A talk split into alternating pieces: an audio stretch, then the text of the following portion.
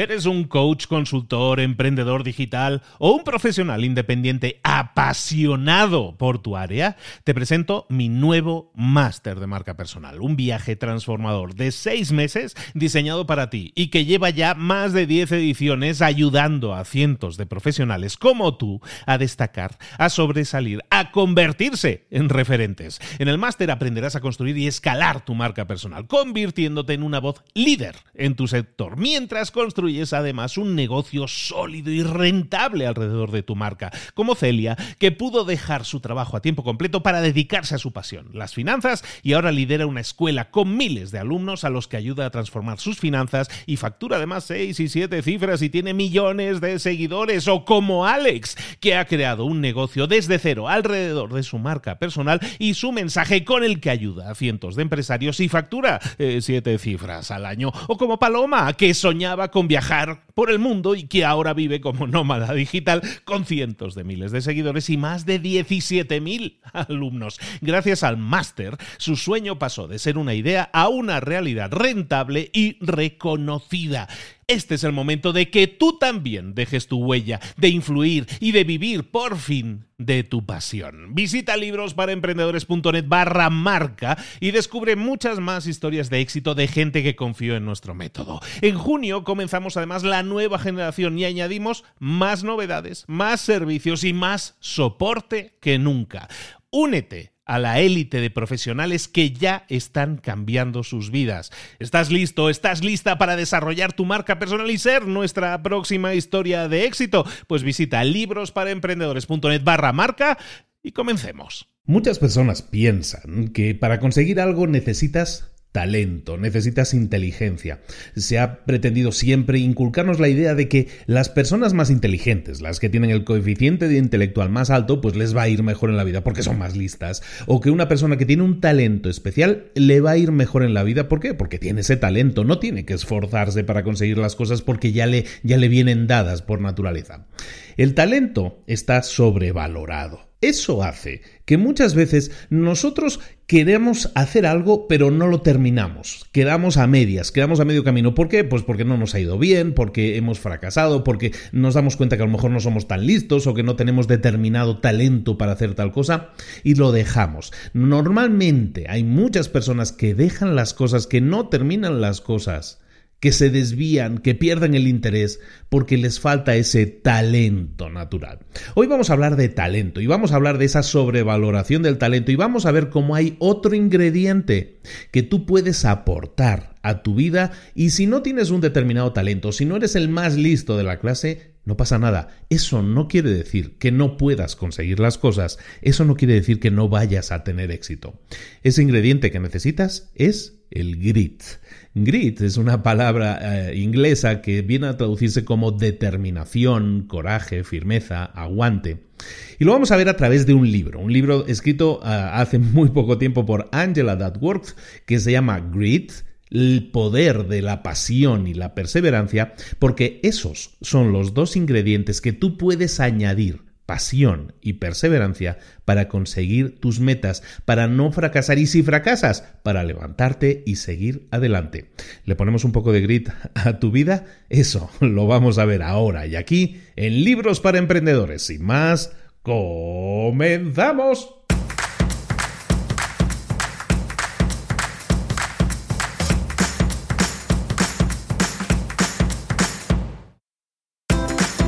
Bienvenidos al podcast Libros para Emprendedores. Para alcanzar el éxito en cualquier negocio que quieras emprender, debes formarte, debes estudiar, aprender para emprender. Y para ello, no hay nada mejor que un libro. En el podcast Libros para Emprendedores te ayudamos de tres maneras. Primero, seleccionando los mejores libros del mercado para ayudarte a emprender, a mejorar en tu emprendimiento. Segundo, te ofrecemos gratis un resumen de los puntos más valiosos explicados en cada libro. Y tercero, te damos finalmente pasos a seguir para poner en práctica todas esas lecciones aprendidas y así poder acortar tu camino hacia el éxito ya sea marketing, ventas, liderazgo, emprendimientos, mentalización, eh, vamos a analizar lo mejor de lo mejor, de los mejores libros del mercado y te lo vamos a dar todo bien masticadito y listo para ser aplicado. Soy Luis Ramos, empresario y emprendedor, y voy a acompañarte, si me lo permites, en este camino. Sin más, comenzamos. Muy buenas a todos, bienvenidos una semana más a Libros para Emprendedores. Aquí estamos de nuevo con un nuevo libro, uno de esos libros súper, súper exitosos y que ves en todas las librerías, es uno de los más vendidos. Es un libro editado en el año 2016, es muy reciente, editado por una señora que se llama Angela Duckworth. Angela es una es una, tiene un doctorado, es una profesora de psicología, es una profesora de psicología en la Universidad de Pensilvania, ha asesorado a la Casa Blanca, ha asesorado a equipos de la NBA, de la NFL, eh, ha asesorado a las mejores empresas del, del, Fortune 500, eh, o sea, de las empresas más poderosas del planeta y tiene un origen de profesora de matemáticas y de ciencias que tiene mucho que ver con lo que, con lo que vamos a ver en el libro de hoy. El libro se llama Grit el poder de la pasión y la perseverancia. Y eso es de lo que vamos a hablar, de pasión y de perseverancia. Hemos hablado en la introducción un poco de lo que era el grit, ¿no? Que es ese ingrediente que todos podemos desarrollar y que está en nuestra mano desarrollar y que no depende ahora sí de tener un talento, de no haber nacido con un talento especial. la idea general del libro y el resumen del libro en una frase podría decir, podríamos decir que es que cualquier logro que quieras conseguir en la vida depende más de tu pasión y de tu perseverancia que de realmente ningún talento que hayas obtenido al nacer. Por lo tanto, ese grit que llaman en el libro, que es una palabra inglesa, y durante todo el libro se refieren a ello como grit, y hay una escala y hay una, hay una, hay un test que incluso te voy a compartir también en, las notas del programa, que es el test del grit. Entonces vamos a utilizar la palabra grit durante todo el, durante todo el episodio, pero que sepas que grit es una palabra inglesa que significa, pues eso, determinación. Estoy leyendo las, las definiciones, ¿no? Pues determinación coraje, firmeza, aguante. Básicamente es eso, ¿no? Es ese aguante, esa tenacidad, el no rendirte, el levantarte si te caes, ¿no? Y ese ingrediente, como decimos, es algo que tú puedes desarrollar. Muchas veces pensamos y vemos a personas que consiguen grandes cosas, grandes logros en la vida, y los admiramos, pero también validamos que ellos a lo mejor tienen un gran talento. Claro, es que Michael Jordan era muy bueno porque tenía un talento innato, ¿no? Entonces, sí, eh, de alguna manera pensamos que el talento es el mayor ingrediente del éxito muchas veces, ¿no? A esa persona le va muy bien o vende mucho porque es muy extrovertido, ¿no? Tiene un talento innato para las ventas, ¿no? Le damos muchísima importancia al talento. Angela eh, explica, te voy a compartir también una charla TED en las notas del programa, es una charla que ella dio, una mini charla, es muy corta, son seis minutillos, y en esa charla pues también explica ella, ¿no? Como, como ella cuando era maestra veía a los alumnos y hay alumnos que a lo mejor tienen un coeficiente intelectual más alto que el otro, es el IQ famoso. El coeficiente intelectual eh, hacía que muchas personas pensaran que ese chico que tiene un talento eh, innato, es decir, en este caso que tiene una capacidad intelectual innata muy grande, pues le va a ir mejor en la vida o le va a ir mejor en un examen. Y no tiene por qué ser así. Se da cuenta esta chica cuando está dando clases que hay alumnos que a lo mejor no pintaban como grandes alumnos porque no parecían tener un coeficiente intelectual muy alto, entonces a priori parece que no van a ser muy buenos, pero resulta que sus resultados, su rendimiento y, el crecimiento que van teniendo es mucho mayor que las personas más dotadas con ese, con ese talento innato. Entonces de eso vamos a estar hablando ahora, ¿no? Entonces imagínate de lo que estamos hablando es del talento por un lado, de la gente que tiene talento y que le va muy bien en la vida porque en teoría como tiene talento pues le va a ir muy bien y por otro lado el resto de nosotros que somos los que no tenemos un talento especial y tenemos que desarrollar algo, una herramienta que nos permita ponernos a la altura de esa gente que tiene talento o incluso superarlos. Quédate con esta idea, quédate sobre todo con esta idea. Está en ti el grit, el desarrollar ese grit. No necesitas haber nacido con un talento innato para conseguir grandes cosas. Simplemente tienes que desarrollar esa, esa determinación, ese grit, que es una combinación de pasión y perseverancia. Comenzamos con el libro, aunque de hecho ya hemos comenzado hablando con esta introducción. Lo que vamos a hablar entonces de este libro es un poco de saber qué es eso del grit, ¿no? El grit estamos estableciéndolo como la idea que, de combinar pasión y perseverancia. ¿Qué es la pasión? Pues la, la, pasión es básicamente adherirse a una meta, buscar alcanzar una meta con consistencia, a largo plazo. Eso es pasión, cuando tú quieres alcanzar algo y, buscas alcanzar esa meta y quieres hacerlo y lo haces consistentemente día tras día tras día. ¿Por qué? Porque te apasiona. Eso es la pasión, ¿no?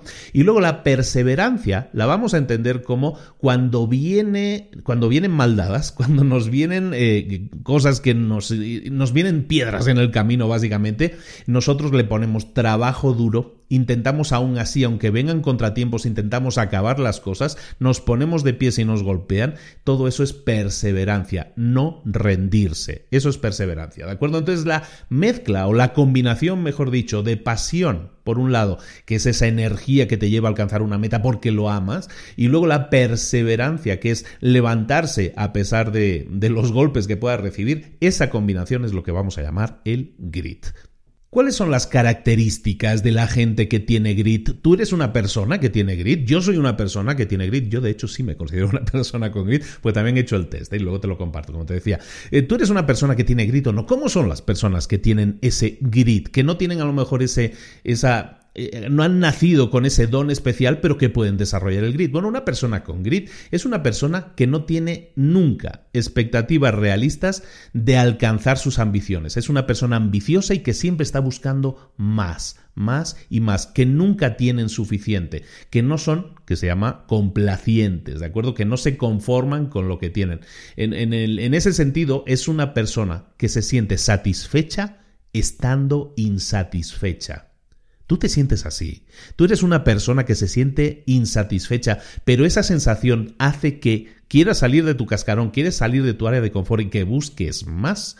Entonces, tú eres una persona que tiene grit. El grit es un test que esta señora también inventó, que esta señora ha desarrollado y que básicamente se dedica a vender también eh, eh, y a hacer sus consultorías y todo. Pero esta señora lo, lo que puso es este test, que es una serie de preguntas que intentan predecir si una persona tiene grit o no. Y eso va a predecir si esa persona va a resistir o va a durar en un, en un determinado evento. Por ejemplo, te lo pongo con un ejemplo muy fácil. Esta señora hizo un test en una academia de, Estados Unidos, una academia militar muy conocida, es la más conocida de todas, se llama West Point. Bueno, pues fue a West Point y en West Point tienen un, proceso de entrenamiento de siete semanas duro que todos los cadetes tienen que, pasar. Y entonces lo que ella hizo es eh, intentar predecir cuáles de esos cadetes iban a rendirse y cuáles de esos cadetes tenían un porcentaje mayor de quedarse. ¿Por qué? Porque siempre en ese proceso de entrenamiento en West Point, siempre uno de cada 20 personas, uno de cada 20 cadetes eh, se retiraba, se rendía. Entonces lo que ellos eh, tenían era un análisis, en West Point hacían un análisis, los estudios y todo eso, pero ellos no eran capaces de detectar quién de esas personas iba a ser la persona que se iba a rendir, ¿no? Y entonces eh, llega esta señorita, llega Angela con su test y dice, nosotros podemos eh, intentar predecirlo. Y lo que hicieron fue el test GRIT a, los alumnos de West Point y lo que consiguieron fue saber con un 60%, que no está mal, con un 60% de, de, precisión si era una persona que iba a terminar el test o no iba a terminar el test. La misma prueba la hizo también con las fuerzas especiales. Eh, las fuerzas especiales, ya has visto las películas típicas, ¿no? Donde hacen esos super mega entrenamientos durísimos físicos y psicológicos. Bueno, pues eh, eh, ella también puso a prueba su test en las fuerzas especiales de los Estados Unidos y también consiguió detectar con un grado muy amplio de precisión qué personas qué personas iban a retirarse, qué personas se iban a rendir. Estamos hablando de un test en el que el 42% de los candidatos se retiran, o sea, solo la mitad acaban, un poco más de la mitad.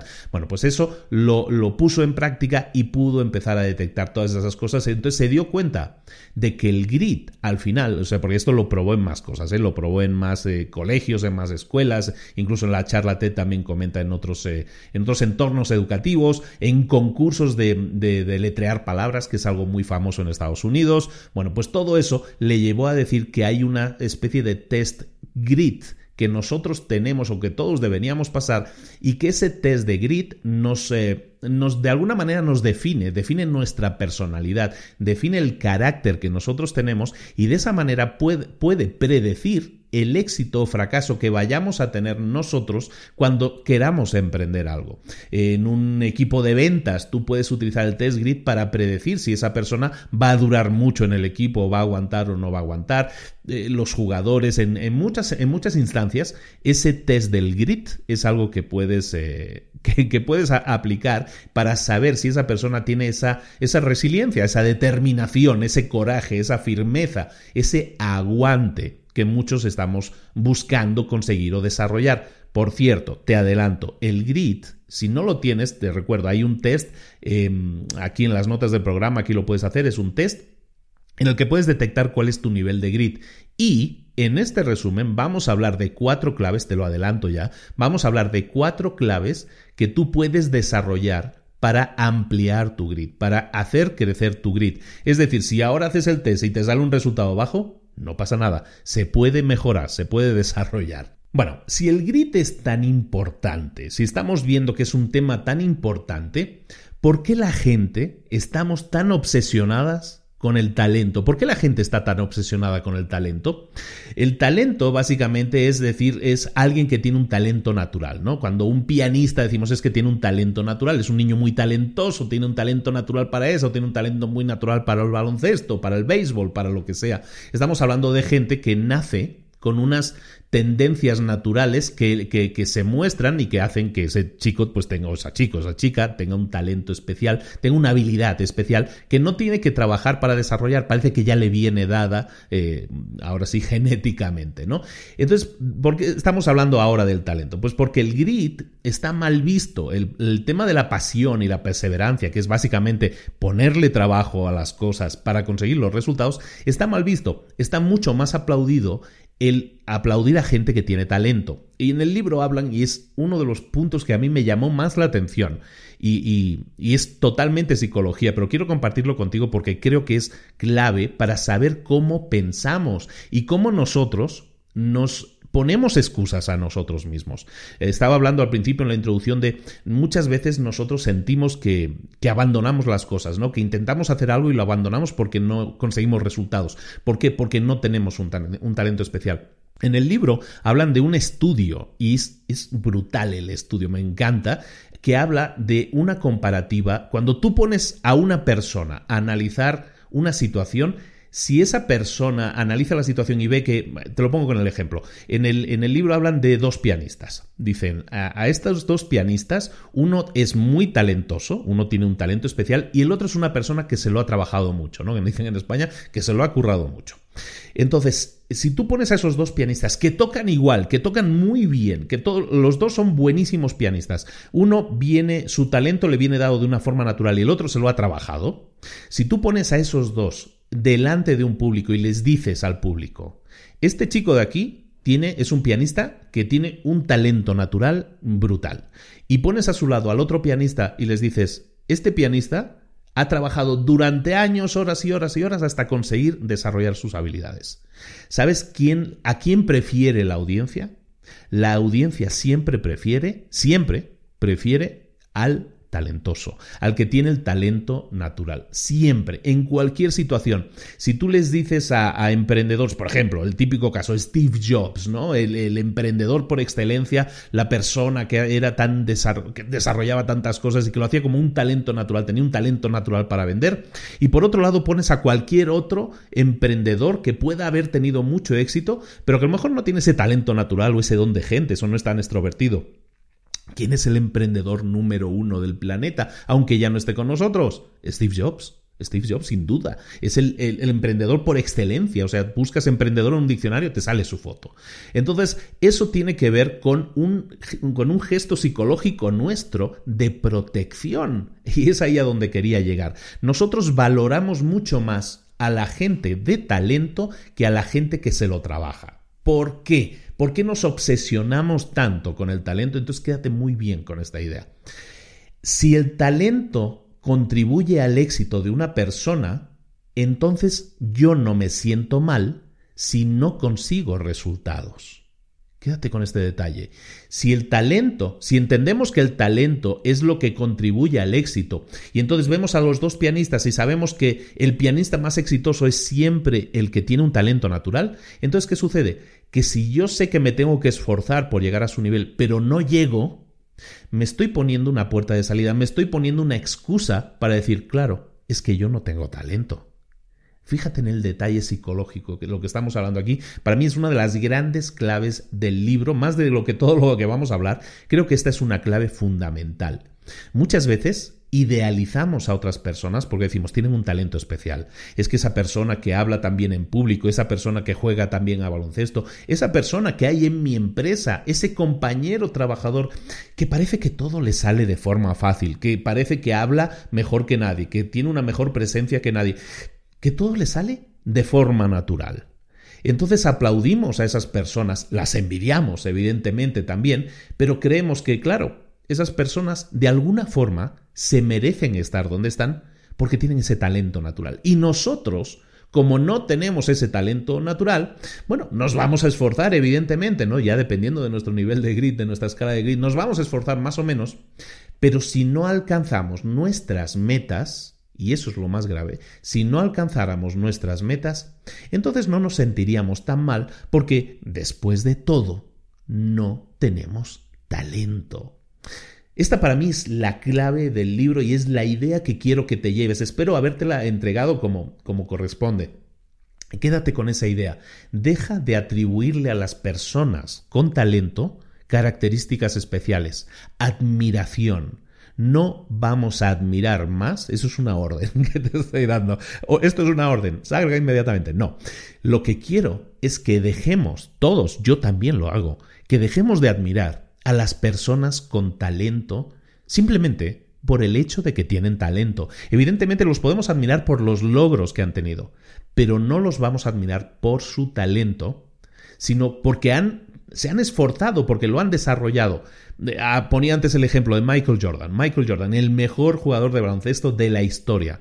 Sin duda, tenía un talento especial para el baloncesto. Y por eso ganó lo que ganó. No. No ganó lo que ganó porque tenía talento. Tenemos que dejar de decir eso. Tenemos que decir que Michael Jordan, y es cierto, tenía un gran talento, pero lo desarrolló trabajando horas y horas y horas en tener, en llevar ese talento a un siguiente nivel. Y por eso consiguió los éxitos que consiguió. No porque naciera dotado para cada vez que tiraba la pelota entraba automágicamente. No era así. La cosa es que esta persona se esforzó y de joven se esforzaba y estaba tirando tiros libres durante horas y horas y horas todos los días y estaba practicando sus fundamentos de baloncesto todos los días, horas y horas y horas. Eso es consecuencia entonces, en el, eso, en la consecuencia es el éxito. Entonces dejemos de admirar, y esa es la clave para mí del libro, aparte de todo lo que vamos a ver, que es para desarrollar nuestro grit, lo que, lo que quiero que te quedes es con esa idea, dejemos de admirar a la gente de un talento especial y empecemos a pensar que todos nosotros podemos conseguir lo mismo. Todos nosotros podemos conseguir la meta que nos propongamos.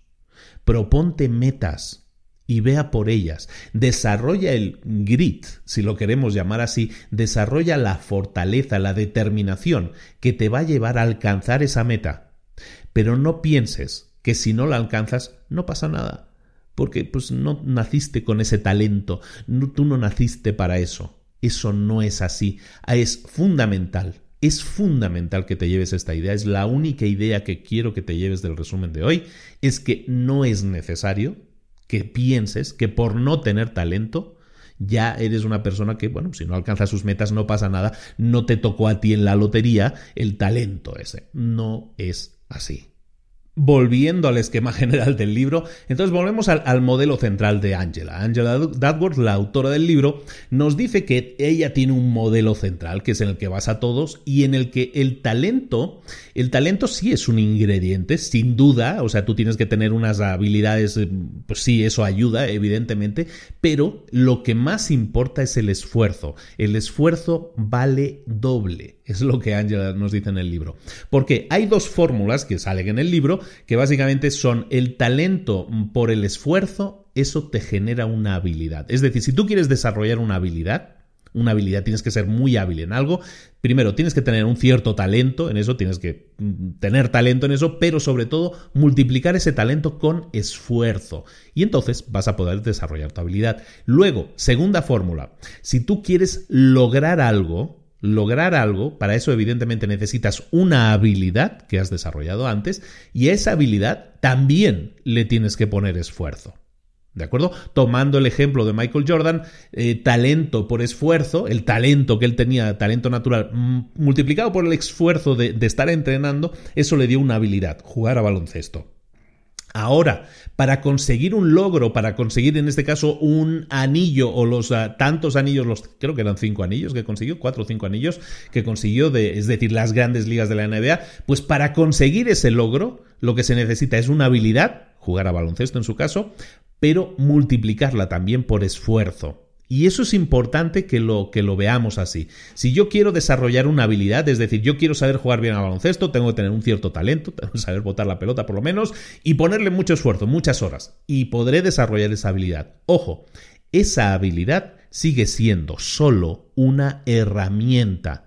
Si yo quiero lograr algo, una herramienta no es un fin en sí mismo. El logro, la meta que yo quiero alcanzar requiere de esa herramienta, de esa habilidad, pero le tengo que poner esfuerzo. Si yo quiero ganar la liga de baloncesto de la NBA, tengo que tener evidentemente unas habilidades para jugar en la NBA, pero luego la tengo que multiplicar esa habilidad por esfuerzo jugar todos los partidos bien para conseguir el logro, ganar la liga. ¿De acuerdo? Espero que con el símil lo veamos más claro. Entonces, talento por esfuerzo es igual a habilidad. Y habilidad por esfuerzo es igual a logro. Y esas son las dos fórmulas básicas de este libro.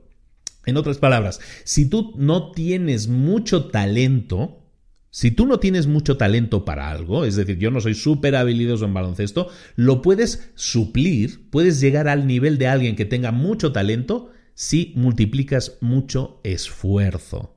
¿De acuerdo? Esto es una multiplicación. Tú puedes tener el talento, si, si esto fueran números, si tu talento, tú eres en nivel de talento, tienes un 3 y hay otra persona que tiene un 7, bueno, pues si tú le pones de esfuerzo, le pones un 9, pues luego vas a tener un 3 por 9, son 27, ¿no? Ese sería el resultado. Pero si tú tienes un talento que es un 8, pero no te esfuerzas en desarrollarlo, pues a lo mejor si solo haces un 2 de esfuerzo, vas a hacer un 10, un, eh, que hemos dicho un 8 por 2, son 16. ¿De acuerdo? Entonces resulta, y espero no perderte en esto de los números, luego se me va el tema, eh, el que sale ingeniero sale ingeniero, ¿no? Entonces a mí se me va el tema de los números. Mira, básicamente, si tú tienes un talento, pero no te lo trabajas, nunca vas a llegar a desarrollar una gran habilidad en ello.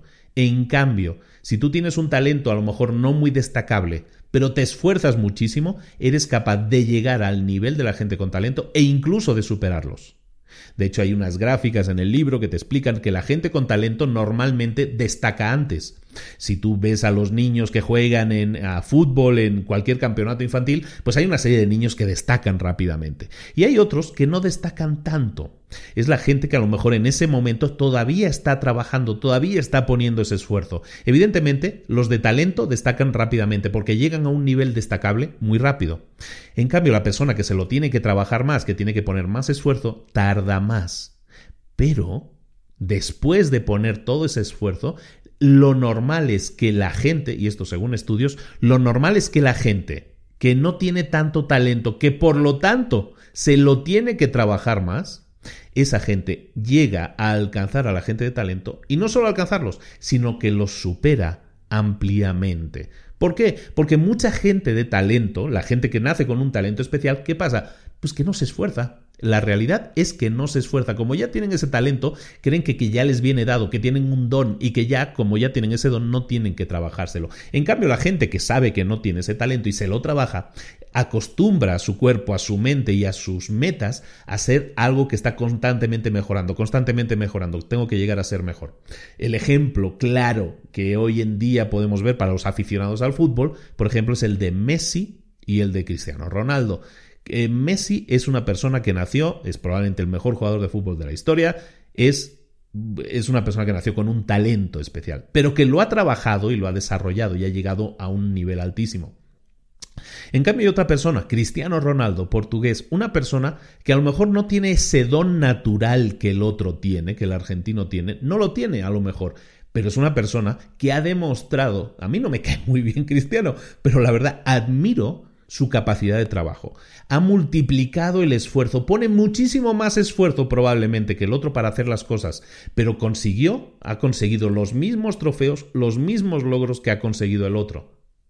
Entonces recuerda que aunque no nazcas con un don, aunque ese don tú no lo tengas, aunque no tengas ese talento especial, siempre puedes alcanzar tus metas si trabajas. Eh, ponte imágenes en tu mente de esos líderes que admiramos que a lo mejor no han nacido tanto con ese talento, pero han sido capaces de desarrollarlo.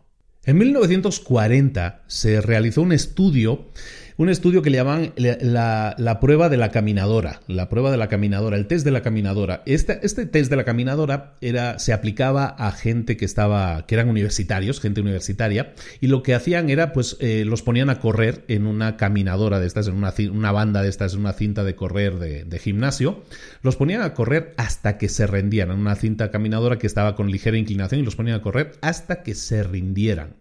Eso, aparte de medir de alguna manera su, fitness, su estado de, salud eh, física, lo que servía era como le servía también para predecir psicológicamente la resiliencia de esas personas, lo resistentes que, eran esas personas, lo luchadoras que eran esas personas. De lo que estaban hablando ahí, y eso era en 1940, estaban hablando de grit, estaban hablando de eso, ¿no? De esa pasión, de esa determinación, de no rendirse. El grit es exactamente eso, es subirte a la caminadora todos los días, no solo hacer una prueba, sino si te caes, volver a subirte hasta que sigas, sigas y sigas, no rendirte nunca. Eso es el grit, hasta que alcances la meta que quieras alcanzar. En el libro hay una cita que de una persona, yo creo que pues muy querida por todos, yo conozco muy poca gente que no le guste, que es Will Smith. Will Smith es, una, es un actor afroamericano, 50 eh, años acaba de cumplir y sigue haciendo maravillas, una persona muy admirable. Hay una cita de Will Smith en el libro que a mí se me hace ejemplificadora de lo que es el grit. Dice Will Smith, la única cosa que yo veo que, que me hace diferente a los demás es que yo no tengo miedo de morirme en la caminadora. No me vas a superar nunca. Punto. Quizá tengas más talento que yo. Quizá seas más listo que yo. Quizás seas más guapo que yo. Quizás seas todas esas cosas a la vez. Quizás me ganes en esas nueve categorías. Pero si nos subimos a la caminadora juntos, quiero que sepas dos cosas. Tú ¿Te vas a bajar primero o yo me muero ahí? Es así de simple. No me voy a rendir. Ese ejemplo, ese ejemplo de Will Smith, es una gran frase además, es, es el ejemplo perfecto del grit que estamos hablando. Es pasión y perseverancia. Voy a llegar al final, cueste lo que cueste. En el libro, como te digo, se acompaña un test, un test de 10 preguntas, que de hecho yo te voy a enlazar con la página directa de Angela, porque ahí el test es de 12 preguntas, no como en el libro que es de 10, entonces lo vamos a hacer el más completo. Pero más o menos eh, la, idea es responder a esas preguntas y en esas preguntas está de alguna manera un test doble. Eh, en ese test del grit que, te pido que hagas si quieres hacerlo, evidentemente, vas a hacer dos test en uno. Uno te va, te va a dar como resultado la pasión. Del test salen dos números, dos resultados. Uno es el de la pasión y otro es el de la perseverancia. Hay preguntas que están relacionadas con la pasión y hay preguntas que están relacionadas con la perseverancia. ¿De acuerdo? Las impares son de uno y las pares son de otro. Bueno, el tema con el test es el siguiente. Nosotros vamos a tener una puntuación, en, tanto en pasión como en perseverancia. Normalmente la perseverancia va a ser más alta que la pasión. ¿Por qué? Porque la gente normalmente tiende a ser mejor trabajando duro que a estar enfocada en una meta o en un resultado. Y la pasión, recordemos, es básicamente tener una meta y estar sumamente apasionado por ella, tanto que harías todos los días, trabajarías aunque fuera gratis por ella. ¿De acuerdo? Tenemos tendencia a tener más perseverancia que pasión. ¿De acuerdo? Eh, entonces, eso es algo que tienes que tener en cuenta para también desarrollarlo, para también enfocarte. Si ves que tu pasión, el nivel de pasión es bajo, el resultado de pasión es bajo, que sepas que también lo único que necesitas es trabajar más en una definición clara de tus metas. Y de eso hablan en el libro también, de la jerarquía de las metas.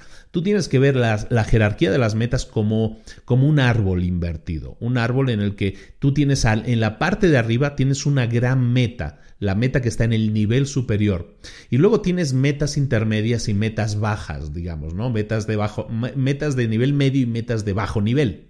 ¿Qué son las metas de bajo nivel? Una meta de bajo nivel, pues son a lo mejor cosas que tú tienes que hacer todos los días. Tú tienes que hacer todos los días escribir mails, asistir a reuniones o hacer ejercicio en el gimnasio.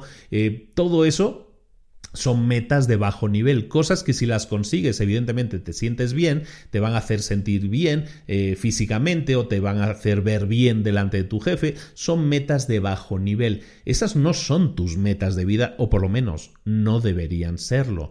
Tus metas evidentemente son más elevadas, deberías tener una meta más elevada. ¿Por qué escribes emails? ¿Por qué eh, te entrenas en el gimnasio durante una hora? ¿Cuál es el motivo? Ese motivo eh, eh, no es un motivo en sí mismo, sino que es una meta de nivel medio, ¿no? Porque esa meta de nivel medio va a hacer que te sientas mejor físicamente o va a hacer que te sientas más guapo y, al final eso va a hacer que te sientas más seguro de ti mismo y eso va a hacer aumentar tu seguridad en ti mismo o va a hacer que aumenten tus ingresos si lo que quieres es conseguir un aumento de sueldo y esa es tu, tu meta de nivel medio. Pero luego, al final, tiene que haber una meta superior. Tiene que haber una meta que sea tu única meta tu meta definitiva. Y esa meta definitiva es la que a la que todas las otras metas sumadas te van a llevar. ¿Sí me estoy explicando? Tú vas a hacer tareas diarias, son tus mini metas, por decirlo así. Pero esas mini metas te permiten alcanzar metas un poco más cercanas, ¿no? Ese aumento de los ingresos, todo eso. Pero ¿cuál es tu meta principal? ¿Qué es eso que te mueve realmente? ¿Qué es esa meta que quieres alcanzar? Tienes que trabajar en definir esa meta. En el libro hablan que hay mucha gente que tiene muchas metas de nivel bajo y de nivel medio. ¿De acuerdo? Tiene metas de, ah, pues sí, hago esto para conseguir este resultado, ¿no? Y busco ese resultado. Y eso son metas de nivel medio, pero no hay una pasión que les mueva ahí. Sí hay perseverancia y eso les permite conseguir las metas, pero no hay la pasión. Tienes que buscar cuál es tu pasión, cuál es esa meta definitiva que tú tienes que estar buscando, porque si no, te va a faltar siempre, te va a faltar siempre un ingrediente en el grit, que es esa pasión. Pero no solo eso es problemático, a lo mejor hay gente que tiene una meta elevada, pero no tiene metas intermedias ni metas eh, de bajo nivel, de bajo impacto. Esa persona también tiene problemas. también tiene problemas. ¿Por qué? Porque es una persona fantasiosa. Imagínate, en el, en el libro te pone el ejemplo. Si tú tienes una meta, una meta alta, una meta de alto nivel, yo quiero ser jugador de la NBA, quiero convertir, quiero tener 10 mil millones de dólares, ¿no? Esa es una meta de alto nivel. Pero si yo no tengo, si yo no he mapeado, no he diseñado un mapa de metas de nivel medio que sumen para alcanzar esa gran meta, o metas de nivel inferior, de nivel bajo, que me ayuden a conseguir las metas de nivel medio, que me ayuden a conseguir esa gran meta, yo no voy a llegar. Soy una persona fantasiosa. Y eso es un problema. Hay gente que tiene mucha pasión, que sueña con algo. Yo, yo, quiero ser el jugador número uno de la NBA, yo quiero ser el jugador número uno de, de Fortnite, ¿no? Tengo muchos niños y, gente que conozco que eh, tienen ese tipo de sueños, pero no están trabajando todos los días en metas de bajo impacto, en metas de bajo nivel o en metas de nivel medio que les permitan algún día alcanzar ese número uno, esa gran meta. Por lo tanto, recuerda esto, tener una meta de alto nivel, tener una meta de alto nivel sin tener planificado las metas que te van a llevar a alcanzarlo, también es problemático porque nunca las vas a alcanzar. Nadie va a venir a llamar a tu puerta y te va a entregar, toma, aquí están las llaves del Ferrari, eres jugador de la NBA. Tienes que ir trabajando, ir siguiendo los pasos que te van a llevar a ese punto. Tienes que definir metas de nivel bajo, más alcanzables, más diarias, por llamarlo así, y metas de nivel medio que sumadas te lleven a alcanzar esa meta de nivel alto. El mismo problema tiene la gente, como decíamos antes, que tiene metas de nivel bajo, o sea, metas diarias, por llamarlo así, y que tiene metas de nivel medio, pero no tiene metas altas, no tiene una alta meta, no tiene una, una gran meta. Si tú no tienes una meta definitiva, entonces toda la energía, todo el, el esfuerzo que estás haciendo no tiene un propósito. Y tarde o temprano lo vas a notar. No, mi vida no tiene un propósito, no sé a dónde quiero llegar, no sé ni para qué trabajo o dónde trabajo. ¿Te suena todo eso? ¿Te suena todo eso? ¿Te suena que a lo mejor no tienes una meta claramente definida? O si la tienes, las submetas o las metas de nivel medio que estás poniéndote para alcanzar esa meta no te están llevando, ni te van a llevar nunca a alcanzarla. Piénsalo. En el libro lo sugieren, y también te lo sugiero yo, es una, un ejercicio que te va a servir mucho para saber eh, exactamente en qué punto estás con el tema de las metas. Es un ejercicio eh, diseñado o ideado o comentado o popularizado por Warren Buffett, uno de los grandes eh, millonarios de, de, nuestra época. Warren Buffett tiene una, una, un ejercicio que le llama el 525. El 525 básicamente es, es como sigue y me encantaría que hicieras este ejercicio y que me hicieras saber en los comentarios, como sea, a través de la de las aplicaciones en las que me escuches que me hagas saber cómo te ha ido con este ejercicio. Es un ejercicio fantástico, se llama el ejercicio del 525. Básicamente se trata de que tú escribas en un papel 25 metas que a ti te gustaría alcanzar en los negocios. En este caso, en su, en su, ejercicio eran metas de negocios. Vas a escribir 25 metas de negocios. Luego, lo que vas a hacer es de, esa lista de 25 metas que te gustaría alcanzar en los negocios, lo que vas a hacer es marcar las 5 que tú consideras más prioritarias. Solo 5. Y lo que vas a hacer a continuación es olvidarte completamente. Una vez hayas detectado cuáles son las 5, lo que vas a hacer es enfocarte en esas 5 y olvidarte para siempre de las otras 20. ¿Por qué eso?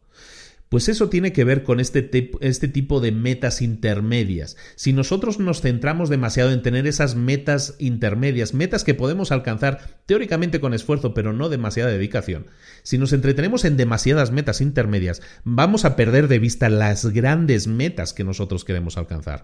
Entonces este ejercicio de Buffett es fantástico. Para eso desarrolla ese listado de 25 metas y quédate solo con las 5. Y las otras 20 no es que les des prioridad baja o prioridad media, no, las olvidas.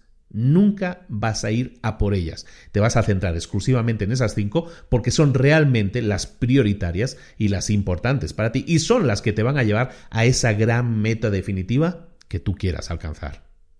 Y ahora llegamos a la segunda parte del libro, que es probablemente la que más te interese. Oye, sí, esto del grid me suena muy bien, Luis, me, me encanta la idea, pero, oye, ¿y cómo desarrollo? Porque yo he hecho, te, soy honesto, he hecho el test y no me ha salido muy bien. ¿Cómo puedo desarrollar el grid? Bueno, vamos a hablar de todo eso en la segunda parte del libro, de este resumen que estamos haciendo del libro Grid de Angela Duckworth. Recordemos, pasión y perseverancia. Pasión y perseverancia son los ingredientes. Bueno, ¿cómo podemos desarrollar ese grit? Bueno, normalmente una persona tiene que desarrollar el grit a través de cuatro activos que esa persona ya posee. Son cuatro activos psicológicos. Y todas las personas que tienen el grid súper desarrollado, tienen desarrollados esos cuatro perfiles, esas cuatro actividades psicológicas, las tienen activadas, las tienen muy desarrolladas y muy activadas para desarrollar esa, eso que e, es, e, eso en lo que son buenos, digámoslo así, ¿no? ¿Cuáles son las cuatro claves que tú tienes que trabajar, que tú tienes que desarrollar? para tener grit o para ampliar tu grit? Bueno, la primera es el interés. Clave número uno, el interés. Básicamente que disfrutes de lo que estás haciendo. Segunda clave, la práctica. Lo que se llama la práctica deliberada es lo que te va a permitir mejorar en aquellas cosas en las que no tienes mucha fortaleza ahora mismo, en, aquello que tienes débil y lo puedes mejorar. Práctica, pero ojo, práctica deliberada, ¿no? Entonces, primer punto, el interés. Segundo punto, la práctica deliberada. Tercer punto, el propósito. El propósito es creer o creerte que tu trabajo importa y que también va a mejorar no solo tu vida, sino la vida de otros que tiene un propósito, significa que es un propósito más grande que tú, sino que es un propósito que ayuda a otras personas. Lo que estás haciendo va a ayudar a otras personas. Es decir, hemos dicho interés, el número uno, segundo la práctica deliberada, el tercero el propósito y el último, el último punto, el cuarto punto es la esperanza. La esperanza es creer en tu capacidad de que puedes conseguirlo y en tu habilidad de que puedes superar las dificultades. Interés, práctica, propósito y esperanza. Esos son los dos ingredientes en los que tienes que trabajar, en los que tienes que desarrollar para trabajar en, en, crecer tu grit. Vamos a empezar con el primero. Vamos a analizar uno por uno cada uno de ellos y creo que puedes encontrar claves aquí que a lo mejor te dan la clave de lo que tienes que hacer a continuación.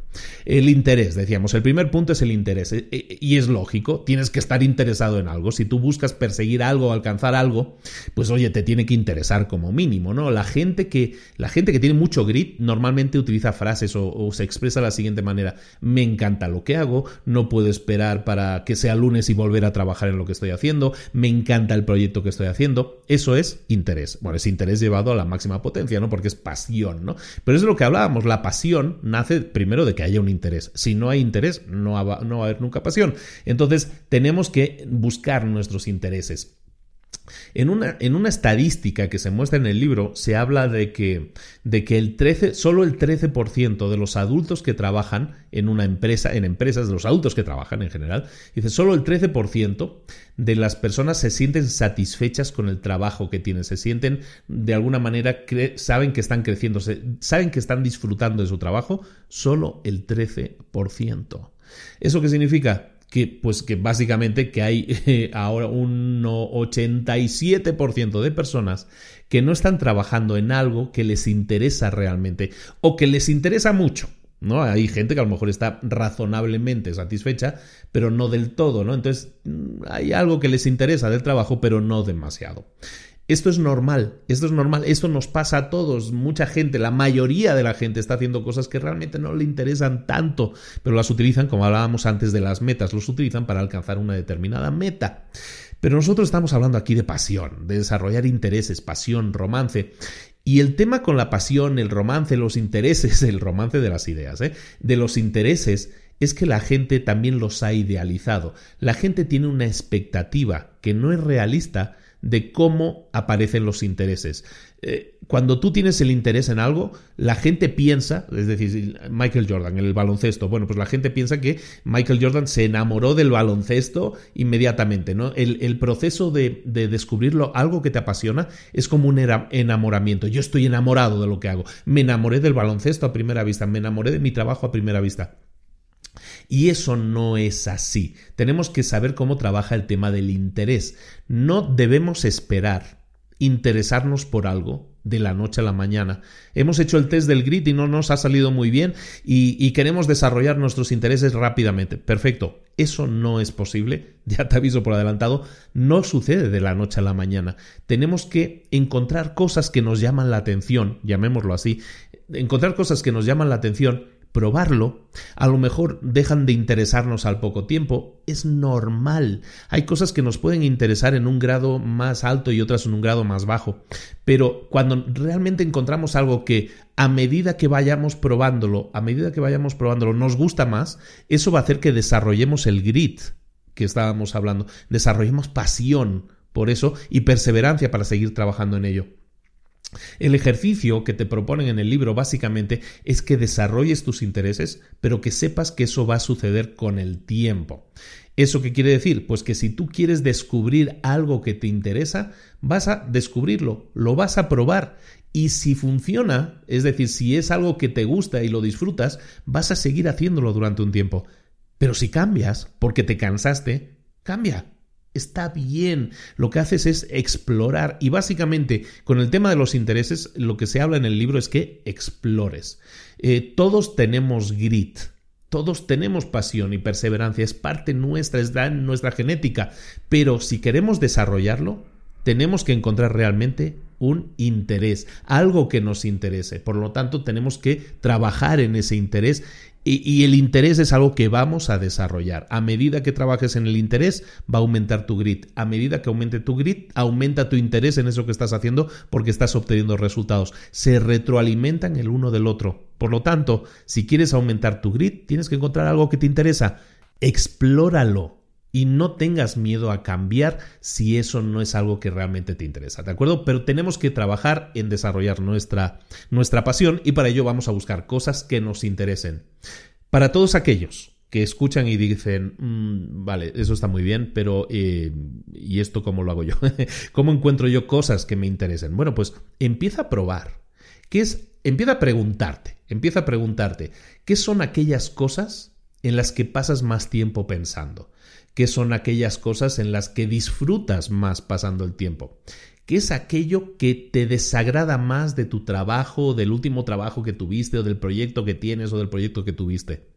Esas preguntas te pueden dar respuestas, te pueden decir hacia dónde tienes que mirar. Empieza a mirar a otros lugares, empieza a mirar a otros horizontes, a ver otras cosas.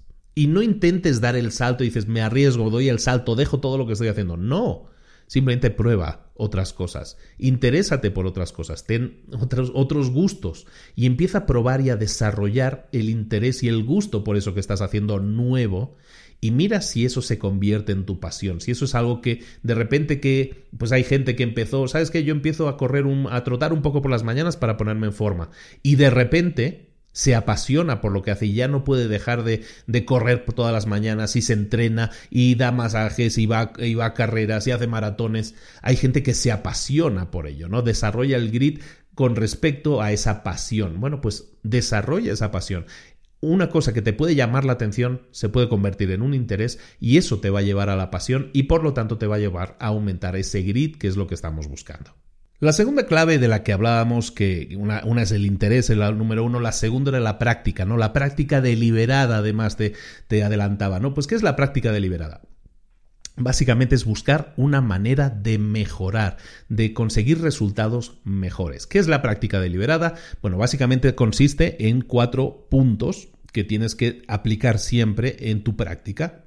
El primero es definir una meta que ahora mismo es inalcanzable para ti definir una meta, tienes que enfocarte en un aspecto que quieras mejorar, un aspecto que en algo que quieras mejorar porque ahora mismo esa meta no la puedes alcanzar, es una meta que ahora mismo es inalcanzable para ti. Entonces, primer punto, estamos hablando de práctica deliberada. Primer punto, definir esa meta. Segundo, aplicar concentración total y esfuerzo máximo para alcanzar esa meta. ¿De acuerdo? Eh, básicamente es esforzarte en alcanzarla. Y luego, Punto 3, y es fundamental, es que recibas una retroalimentación, una información inmediata. Es decir, yo establezco una meta, quiero correr 100 mm, metros en menos de 10 segundos. Perfecto. Voy a aplicar toda mi concentración, todo mi esfuerzo en conseguirlo. Lo que voy a hacer es hacer ese entrenamiento y luego voy a buscar tener una retroalimentación. Es decir, que alguien me diga si lo estoy haciendo bien o no lo estoy haciendo bien. O aquello en lo que yo pueda mejorar. Es decir, básicamente como un entrenador, como un coach. Entonces voy a recibir esa retroalimentación, ese es el punto 3. Y el punto 4 es volver a repetir mi entrenamiento, volver a, a, repetir mi esfuerzo, pero buscando mejorar, buscando corregir y habiendo reflexionado sobre la información que yo he recibido. Eso es práctica deliberada.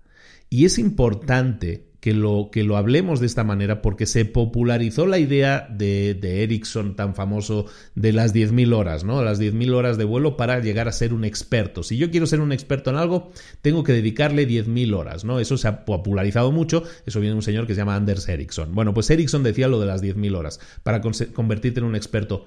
Pero no es real.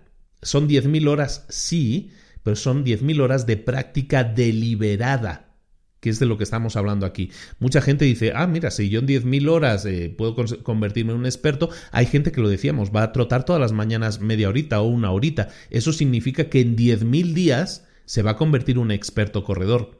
Y no tiene por qué ser así, porque a lo mejor esa persona ha repetido constantemente lo mismo, ha convertido ese ejercicio en su área de confort. Nunca ha intentado mejorar, nunca ha buscado un feedback, una retroalimentación de alguien externo que le ayude a mejorar, no ha reflexionado, no ha refinado su, su estrategia, la táctica que esté utilizando. Es decir, no ha crecido, no ha evolucionado. Entonces, cuidado con lo de las 10.000 horas, que hay gente que dice, ah, pues sí, 10.000 horas, yo voy a estar todos los días dos horas corriendo y eso en, en 10, 12 años ya soy un experto. No, no es así. Necesitamos práctica deliberada. Un músico que toque durante 10.000 horas no va a ser un experto músico simplemente por el hecho de que haya tocado 10.000 horas, sino se, se habrá convertido en un experto si durante esas 10.000 horas ha recibido una concentración, lo ha hecho con concentración máxima y ha reflexionado y ha recibido retroalimentación y ha mejorado y ha intentado corregir los problemas que le habían detectado o que él mismo puede haber detectado. ¿De acuerdo? Entonces eso es fundamental que tengamos claro que la práctica deliberada que no es disfrutable. Eh, practicar algo así en plan deporte asueto, eso está muy bien. Lo que decíamos, salir a correr un ratito por la mañana, eso está muy bien. Te da el aire, ves los arbolitos y todo esto, esto está súper bien. Pero eso no es práctica deliberada, ¿de acuerdo? La práctica deliberada requiere de más esfuerzo y es mucho menos disfrutable mucho menos disfrutable. uno de los grandes ejemplos, Michael Phelps, el, mayor medallista olímpico de la historia, 20 no sé 24, 25 medallas, un, animal, una máquina. Es un tipo que entrenaba, ahora ya supongo que ya no, ya no estará en ese nivel, pero en, el nivel olímpico en el que estaba durante tres, tres Juegos Olímpicos, estaba entrenando 7 y 8 horas diarias. 7, 8 horas diarias dándole, dándole, dándole, dándole. Eso es entrenamiento deliberado, eso es práctica deliberada y eso es lo que te lleva a conseguir resultados, eso es grit en su máxima expresión, ¿de acuerdo? Entonces, recuerda, ¿podemos hacer práctica de algo? Sí, podemos practicar un deporte, sí, pero porque yo vaya a jugar todos los sábados a baloncesto con los amigos, no, durante dos horas, y eso lo hago durante 20 años, eso no me convierte en un experto jugador de baloncesto.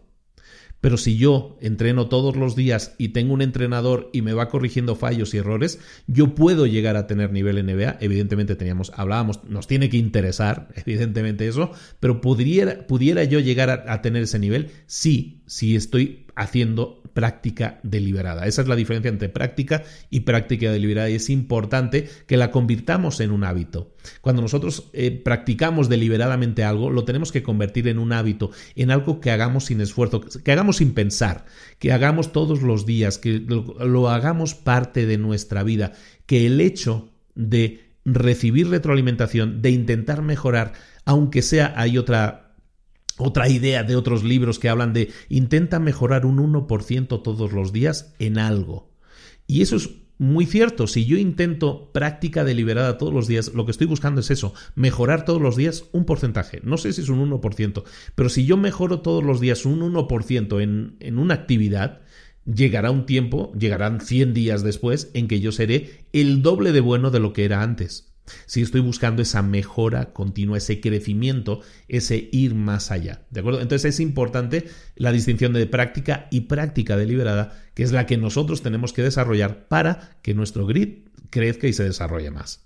El tercer punto que tenemos que trabajar para desarrollar nuestro grit es el propósito. ¿Qué es el propósito? Bueno, el propósito es básicamente la intención, las ganas de contribuir al bienestar de los demás. Y eso es así como muy generoso, ¿no? Y, la gente normalmente tiende a ser egoísta y dice, no, yo nunca pienso en los demás, yo pienso primero en mí, en mí mismo, ¿no? las personas que tienen más grit demuestran también que tienen un, un sentido de propósito superior, es decir, que son más altruistas, que buscan beneficiar más a otras personas, no a su propio individuo, no, no, solo a ellos mismos, sino a todos los demás también. ¿no? La gente que tiene más grit es gente que, que escoge hacer determinados trabajos que saben que pueden tener un impacto superior en los demás. En el libro hay una parábola que me encantó también y que quiero compartir contigo, que es la parábola de los... Em, de los obreros, ¿no? De, los, eh, de la gente que ponía ladrillos. Lo, leí en inglés, son los bricklayers, entonces son la gente que ponía ladrillos. Bueno, la parábola de los, eh, de los, eh, de los obreros, la vamos a llamar así, es la siguiente. Hay tres obreros a los que se les pregunta, ¿tú qué estás haciendo? El primer obrero responde, yo estoy poniendo ladrillos. El segundo dice, yo estoy construyendo una iglesia. Y el tercero dice, yo estoy construyendo la casa del Señor. Están haciendo lo mismo, todos fundamentalmente si analizamos la, tarea están haciendo lo mismo, están poniendo ladrillos, sí, pero el primero, el primero tiene un trabajo. La persona que dice yo estoy poniendo ladrillos, esa persona lo que tiene es un trabajo. La segunda persona dice yo estoy construyendo una iglesia. Esa persona lo que tiene es una carrera. Y la tercera persona, la persona que dice yo estoy construyendo la casa del Señor, lo que está diciendo es que no, tienen ni un trabajo ni una carrera, lo que tiene es una llamada.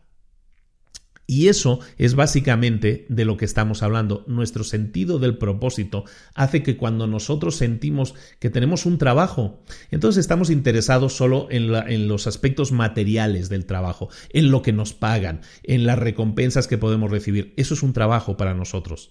El trabajo no debería ser un fin en sí mismo. La gente que tiene una carrera lo que busca es, oye, si yo invierto eh, personalmente, invierto esfuerzo personal, pero obtengo un disfrute porque estoy avanzando, estoy haciendo crecer una organización, una estructura, ¿de acuerdo? Es gente que tiene una carrera.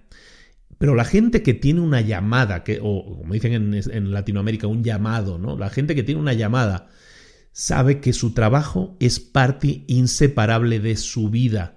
El trabajo es algo que les llena que lo disfrutan, que va mucho más allá del hecho de decir yo pongo ladrillos o yo estoy construyendo una casa o una iglesia, sino que yo estoy haciendo algo más, estoy haciendo algo más por los demás. Tiene un sentido de propósito, sí vamos captando la idea, ¿no? La gente que tiene propósito normalmente se siente más satisfecha con su trabajo y en su vida. La gente que tiene un propósito claro y definido falta mucho menos a su trabajo. La gente que tiene un propósito claro y definido trabaja aunque no les paguen porque sabe que están haciendo algo, que están aportando algo más.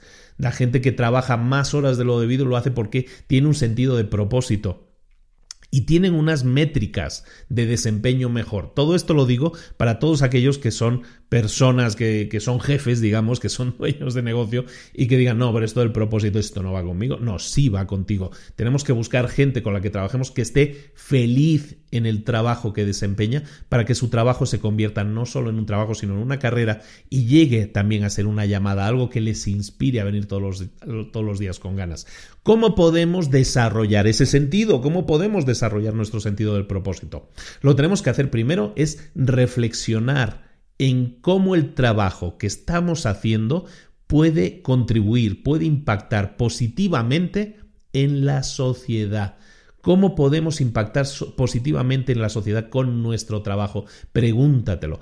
Pregúntate también, segunda pregunta, pregúntate cómo podrías cambiar tu trabajo para conectarlo con esos valores que tú sientes, con esa llamada que tú quieres sentir. Incluso aunque los cambios sean pequeños, ¿cómo puedo modificar mi trabajo actual para que esté más alineado con esas metas, con esa llamada que yo quiero tener. Y luego, también es importante que busques modelos de conducta, gente que te inspire, gente que esté haciendo algo que realmente te inspire, gente que esté haciendo algo por los demás que realmente te inspire. De esa manera estarás descubriendo a gente con propósito y lo que vas a hacer es, si quieres llamarlo así, imitar lo que esas personas están haciendo. Personas que tienen una misión en la vida que es más grande que ellos mismos. De esa manera es como desarrollas también tu grit. El cuarto punto que podemos trabajar para desarrollar nuestro grit es la esperanza. Y siempre llegando a este punto la gente dice, ay Dios, la esperanza. Ya estamos hablando así de cosas así elevaditas, ¿no? Bueno, no, la esperanza básicamente es eh, eh, la, la sensación de que puedes alcanzar algo. La sensación de que si perseveras, si sigues trabajando, puedes conseguirlo. Eso es esperanza. Y eso es lo que nosotros tenemos que tener. Hay dos herramientas que podemos trabajar para desarrollar la esperanza. La primera es el optimismo. Y el optimismo es una elección que tú puedes hacer y tiene mucho que ver con la forma en que te expresas y en la forma en la que ves las cosas, cómo te ves a ti mismo. Si alguien te dice, oye, mm, no has hecho todo el trabajo que deberías hacer, hay, puedes tomar dos opciones. La opción pesimista, es decir, mm, pensar que lo que te han dicho es que es, verdad y como yo no tengo esa habilidad es algo permanente, es decir, soy un, soy un pesimista, eh, por lo tanto dices, em, lo he estropeado, lo he hecho mal, soy un perdedor, no puedo mejorar, no me merezco nada. Esa es una opción que tú puedes decir cuando alguien te critica o cuando alguien te critica puedes tomarlo de la forma optimista. Y, y la forma optimista no es una forma de jajajaja, ja, ja, ja, de reírte de todo, no, ser optimista significa reconocer lo que estás haciendo, pero saber que puedes mejorarlo. Si alguien te dice, oye, no has hecho bien tu trabajo, puedes decir, ¿sabes qué? No he gestionado bien mi tiempo, eh, no comuniqué mis expectativas o no me comuniqué contigo como debería haber hecho. Esa forma de responder es una forma optimista de responder, porque lo que estás es definiendo puntos que no están funcionando bien y eso automáticamente ¿a dónde te lleva? A voy a buscar qué puedo hacer para mejorar en esos puntos. El pesimista se echa tierra encima y dice, soy un perdedor, no sirvo para esto, eh, es lo máximo que puedo dar, no me pidas más porque yo ya no sé hacer más. Ese es el pesimista. El optimista es el que dice, reconozco esto como algo mejorable y voy a trabajar en buscar soluciones a esos problemas, en crecer. Y el segundo punto, este es el optimista, el optimismo, ¿no? Y eso es algo que nosotros podemos trabajar y podemos desarrollar. Es una elección, como te digo, una elección personal y depende de ti. Y, sé que muchas personas pueden estar escuchando esto y decir, no, no es mi caso. Sí es tu caso. Y depende mucho a lo mejor de, las cosas que te hayan pasado en la vida, de las educaciones o la educación que hayas recibido. Y lo sé, lo sé, lo conozco y lo entiendo, pero es una elección que tú tomas Puedes ser pesimista o puedes ser optimista. Puedes creer que puedes mejorar. Puedes creer que ese impacto que estés recibiendo ahora es permanente o que es algo que va a pasar. El segundo concepto que, es importante para desarrollar esta esperanza, es el, primero es el optimismo, el segundo es la mentalidad de crecimiento. La mentalidad de crecimiento, que es un, concepto desarrollado por Carol Dweck y en otros libros que yo creo que también vamos a ver. En la mentalidad de crecimiento eh, incrementa nuestro grit, nuestra perseverancia. Básicamente la mentalidad de crecimiento es la que nos dice que si nos encontramos con un obstáculo, no vamos a culparnos a nosotros mismos. No, el culpable no soy yo, sino el culpable es el obstáculo. Y lo que voy a hacer es buscar mejorar, buscar superar ese obstáculo. La gente que tiene una mentalidad fija piensa que fracasa en algo y eso es algo que tiene que ver porque, como decíamos antes, es que yo no tengo eso, yo no tengo esa habilidad, yo no sé hacerlo, yo no he nacido con esa gracia, con ese don. Eso es una mentalidad fija. Mentalidad de crecimiento es decir, me he encontrado con un problema, voy a intentar superarlo. Eso es mentalidad de crecimiento. Muy relacionado, evidentemente, con el optimismo, es creer en ti mismo y creer que puedes superarlo.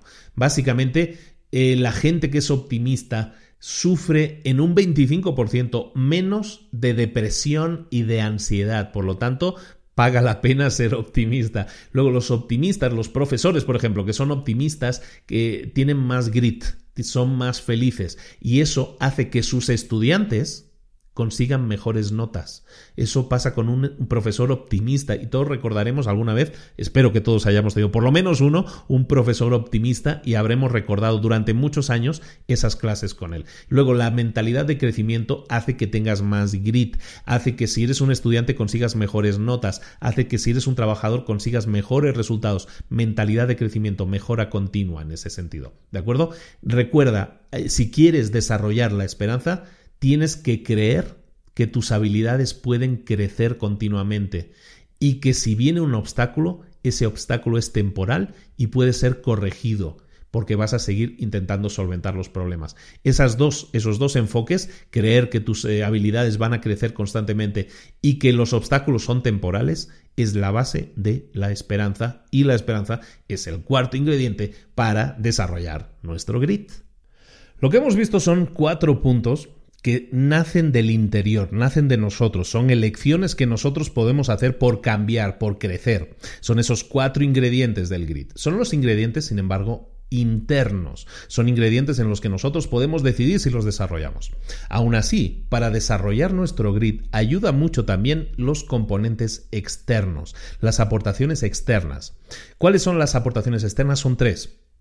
Las primeras son los padres, las segundas son los entrenadores y los terceros son la cultura. Son tres claves que nosotros tenemos que, eh, que trabajar, que tenemos que desarrollar. Si somos padres o eh, si somos entrenadores o si, o si queremos incorporarnos a una cultura. Vamos a verlos los tres rápidamente porque son ingredientes externos que hacen que desarrollemos más grit. El primer caso, el de los padres, el, ser padre es un tema complicado, te lo digo, pero bueno, para los que son padres ya lo saben perfectamente, no, no tengo que explicarles nada. Pero bueno, hay diferentes formas de ser padre, hay diferentes formas de, de educar a los hijos. En el libro se habla de, un eje, de un eje que es eh, muy interesante, me gustó mucho como concepto, que es el el de el eje en el que por un lado tenemos el eje vertical, que es el eje de los padres que apoyan o que no apoyan, y en el eje horizontal es como una cruz, ¿no? El eje horizontal es los padres que son demandantes y los que no son demandantes. El tema del apoyo y el ser demandante son las dos claves, según el libro, para pues para ser padres que te permitan desarrollar, que te permitan a ti como hijo desarrollar tu grit. Hay evidentemente cuatro cuadrantes ahí, ¿no? Que eh, dependiendo de las combinatorias, si es un padre que apoya pero es demandante, es un tipo de padre, si es un padre que apoya pero no es demandante, si es un padre que no ni apoya ni es demandante, o si es un padre que no es demandante y pero que sí apoya, ¿no? Hay diferentes combinatorias y lo vamos a ver muy rápidamente, nos vamos a centrar sobre la combinatoria que nos interesa más, que es la combinatoria para desarrollar el grit. En el libro se explican las cuatro y las explico muy rápidamente. Si tú eres un padre que es apoyo, que, que da apoyo a sus hijos, pero que no les demandas nada, que no les exiges nada de alguna manera, das apoyo pero no exiges, eres un padre permisivo. Si eres un padre que ni da apoyo ni, ni pide nada a cambio, eres, eres un mal padre, básicamente. Eres un padre que le está negando a esa persona el crecimiento. Si eres un padre que es demandante, pero no da apoyo, es lo que se llama un padre autoritario.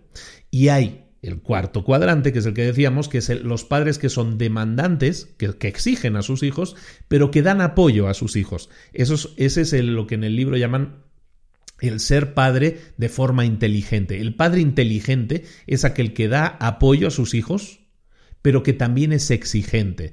¿Cómo podemos eh, ver o cómo podemos definir qué es ser exigente y qué es ser eh, demandante? Lo vamos a ver, yo creo, lo, explica bastante bien en el libro, pero te lo voy a poner con ejemplos. Por ejemplo, un padre que es eh, que da apoyo, pues podríamos decir Em, un hijo siempre se referirá a ellos diciendo puedo contar con mis padres para que me ayuden a resolver un problema. Eso es apoyo. Puedo, mis padres siempre pasan tiempo hablando conmigo. Ese es un padre que apoya. Mis padres y yo siempre hacemos cosas divertidas juntos. Ese es un padre que apoya. ¿De acuerdo? También un padre que apoya puede ser un padre que cree que yo tengo el derecho a tener mi propia opinión. ¿De acuerdo? Eso es un padre que apoya desde el respeto. Entonces entendemos que es un padre que apoya, ¿no? Lo entendemos, ¿no? Respeta su privacidad, él les da libertad, todo eso es dar apoyo, es apoyar a los, a los hijos. Eso está bien, ¿no? Y eso es, yo creo que la mayoría de, los que estamos escuchando esto eh, lo hacemos, ¿no? Pero luego el tema del demandar, del exigir a los hijos, eso es algo que en la sociedad de hoy en día no estamos haciendo tanto. Tendemos a, darle a los hijos todo, pero a exigirles poco. Y porque tendemos a pensar que exigir es malo, a lo mejor porque venimos de una educación autoritaria, en la que se nos exigía mucho, pero no se nos daba el cariño. Entonces lo que hacemos es intentar girar la aguja, ¿no? Vamos a dar nosotros mucho y a exigir poco. Y eso no es bueno, ¿de acuerdo? Entonces, la idea es que también seamos exigentes con nuestros hijos. Ser exigente no es ser un tirano, ser exigente es que tu hijo diga, mis padres realmente esperan que yo siga las reglas de esta familia. Eso es ser exigente con un hijo. Mis padres siempre me señalan cosas que puedo mejorar. Mis padres eh, esperan de mí lo mejor, aunque sea duro, aunque sea difícil. Eso es ser exigente con los hijos. Pero si combinamos ambas, ambas cosas, si combinamos ambas cosas, si les damos cariño, si les damos apoyo en su crecimiento, en su desarrollo, pero también somos exigentes porque queremos que sean la mejor versión de lo que pueden ser, entonces seremos, según el libro, padres inteligentes. ¿De acuerdo? Lo mismo pasa, hablábamos de las tres claves. La primera clave eran los padres, la segunda clave son los entrenadores que llaman, y en el libro hablan de este concepto de las actividades extracurriculares, que pues básicamente hoy casi todos nuestros hijos tienen, que las actividades extracurriculares son cosas que hacen fuera del, ámbito escolar, ¿no? Fuera de la escuela, fuera de, eh, yo qué sé, entrenar, jugar a fútbol, ballet, lo que sea que estén haciendo, ¿no? Todo esto son actividades extracurriculares. El valor que le tenemos que dar a los coaches, a los entrenadores de nuestros hijos o los maestros de nuestros hijos en actividades extracurriculares es también muy importante. ¿Y por qué? Básicamente porque estamos rodeando a nuestros hijos con adultos que le están enseñando a practicar deliberadamente. ¿Recuerdas lo que hablábamos antes? Practicar deliberadamente. Porque estamos poniendo en manos de esos adultos, de esos entrenadores, estamos poniendo actividades extracurriculares que les ayudan a, a desarrollar ese grit. ¿Pero cómo? A través del interés desarrollan más el interés en algo que están haciendo, desarrollan también práctica deliberada porque tienen a alguien que les, que les ayuda a mejorar en esa práctica. Eso les ayuda también a formar parte muchas veces de grupos, de equipos, y eso genera un sentido de propósito, ¿no? Lo que decíamos, eh, eh, algo más grande que ellos, ¿no? La victoria de su equipo, por ejemplo. Y también les hace desarrollar la esperanza de que puedan conseguir, de que puedan alcanzar metas que ahora mismo a lo mejor son inalcanzables. Por lo tanto, para el desarrollo del grid, todas esas actividades extracurriculares son fundamentales. No quiere decir que las actividades curriculares, las del colegio, digamos, no lo sean, también lo son, pero las actividades extracurriculares son aquellas en las que podemos explorar con mayor libertad, explorar, esa es la clave, el, lo que podemos llamar los intereses que podemos llegar a convertir en pasión si la verdad es que esa persona realmente siente que eso es algo placentero para ello y lo, y lo acompaña de pasión de todo ese trabajo que habíamos dicho, que es el grit, ¿no? La pasión, la energía, la disciplina y al final el trabajo duro que se requiere para alcanzar una determinada meta. El último punto que hablábamos, eh, el punto externo que también afecta a nuestro grit, es la cultura. Básicamente, con la cultura nos referimos a aquello de lo que nos queremos rodear.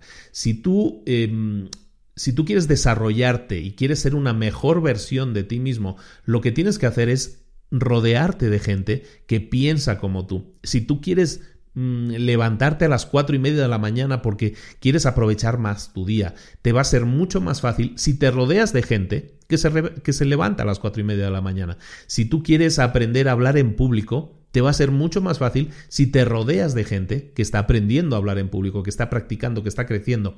Los valores de la gente que te rodea son importantes porque te ayudan, si están alineados contigo, te ayudan a alcanzar tus metas. Eh, es la típica frase que se ha dicho siempre de, de Jim Rohn de Tú eres el resultado de las cinco personas con las que pasas más tiempo. Es totalmente cierto. Si tú te rodeas, lo que aquí en este libro llaman la cultura, si la cultura de la que te rodeas, la identidad de la que te quieres rodear, es de personas que han superado adversidades, que son luchadoras, que quieren obtener más y mejores resultados, personas que tienen grit, entonces tú vas a desarrollar mucho más fácilmente el grit, aunque solo sea por imitación. Estamos terminando y hay que terminar con una reflexión que a muchas personas probablemente les pase por la cabeza. Y es la reflexión de que, oye, esto del grit parece que, que, es más un tema de luchar, no, no se ve mucha felicidad ahí, ¿no? Y un conflicto que mucha gente plantea, y se plantea en el libro también, en, el cierre, es que si el grit es eh, conflictivo a la hora de alcanzar la felicidad.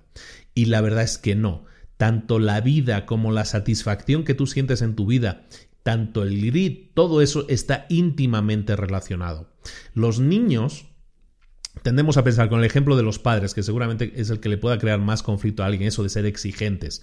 Los niños agradecen el ser, el tener grit. ¿Por qué? Porque saben que están alcanzando metas, que, están, que son mejores, que están creciendo, que están desarrollándose, que están creciendo a todos los niveles. Eso es mucho mejor que ser complacientes y eso es una verdad como un templo.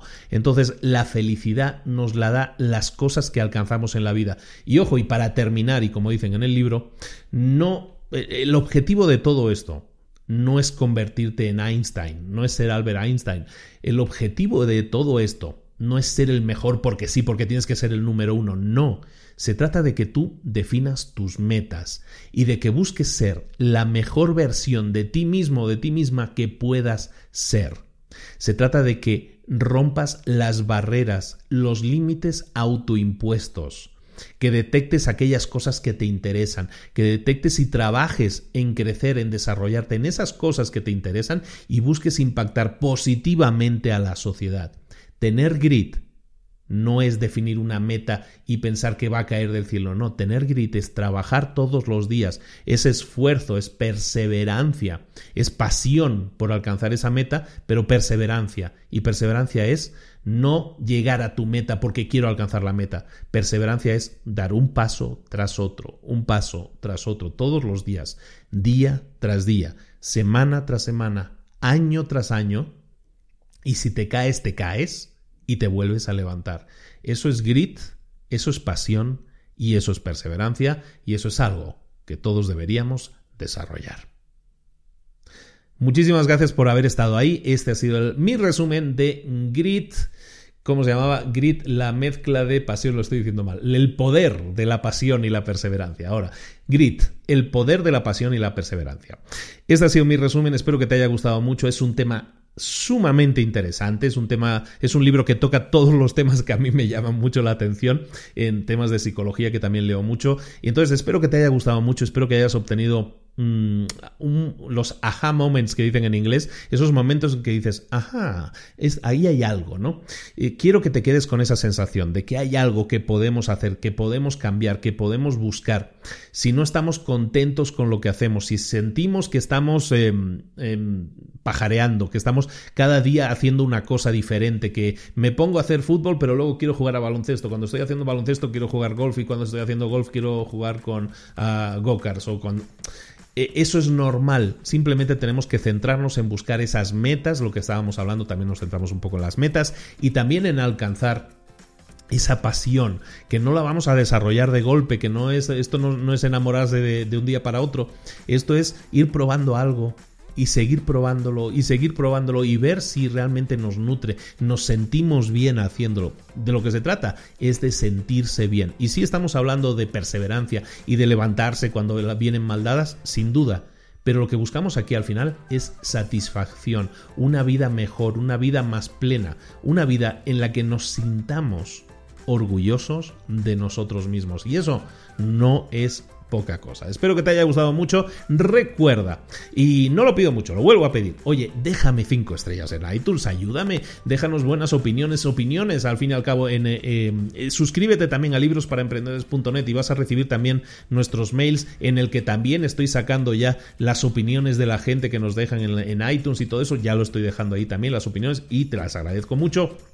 Y como te decía, suscríbete en librosparaemprendedores.net a nuestros eh, correos VIP porque vale mucho la pena más obtener un montón de valor, decenas y decenas de correos de valor y mucha información adicional que que muchas veces no nos da tiempo de explicar aquí. Espero que te guste mucho este resumen de libros. Recuerda que la próxima semana volvemos con un nuevo resumen, con un nuevo resumen de libro.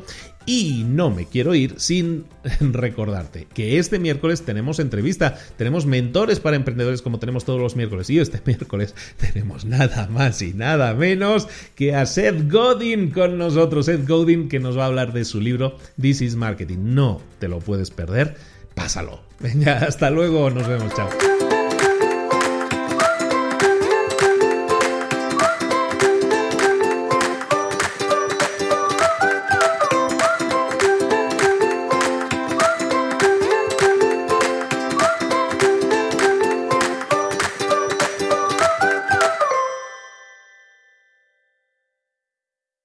¿Eres un coach, consultor, emprendedor digital o un profesional independiente apasionado por tu área? Te presento mi nuevo máster de marca personal, un viaje transformador de seis meses diseñado para ti y que lleva ya más de 10 ediciones ayudando a cientos de profesionales como tú a destacar, a sobresalir, a convertirse en referentes. En el máster aprenderás a construir y escalar tu marca personal, convirtiéndote en una voz líder en tu sector, mientras construyes es además un negocio sólido y rentable alrededor de tu marca, como Celia, que pudo dejar su trabajo a tiempo completo para dedicarse a su pasión, las finanzas, y ahora lidera una escuela con miles de alumnos a los que ayuda a transformar sus finanzas y factura además 6 y 7 cifras y tiene millones de seguidores, o como Alex, que ha creado un negocio desde cero alrededor de su marca personal y su mensaje con el que ayuda a cientos de empresarios y factura 7 eh, cifras al año, o como Paloma, que soñaba con viajar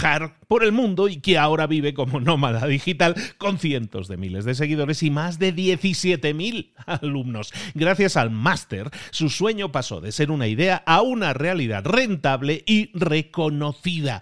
Este es el momento de que tú también dejes tu huella, de influir y de vivir por fin de tu pasión. Visita librosparaemprendedores.net barra marca y descubre muchas más historias de éxito de gente que confió en nuestro método. En junio comenzamos además la nueva generación y añadimos más novedades, más servicios y más soporte que nunca. Únete a la élite de profesionales que ya están cambiando sus vidas. ¿Estás listo? ¿Estás lista para desarrollar tu marca personal y ser nuestra próxima historia de éxito? Pues visita librosparaemprendedores.net barra marca y comencemos.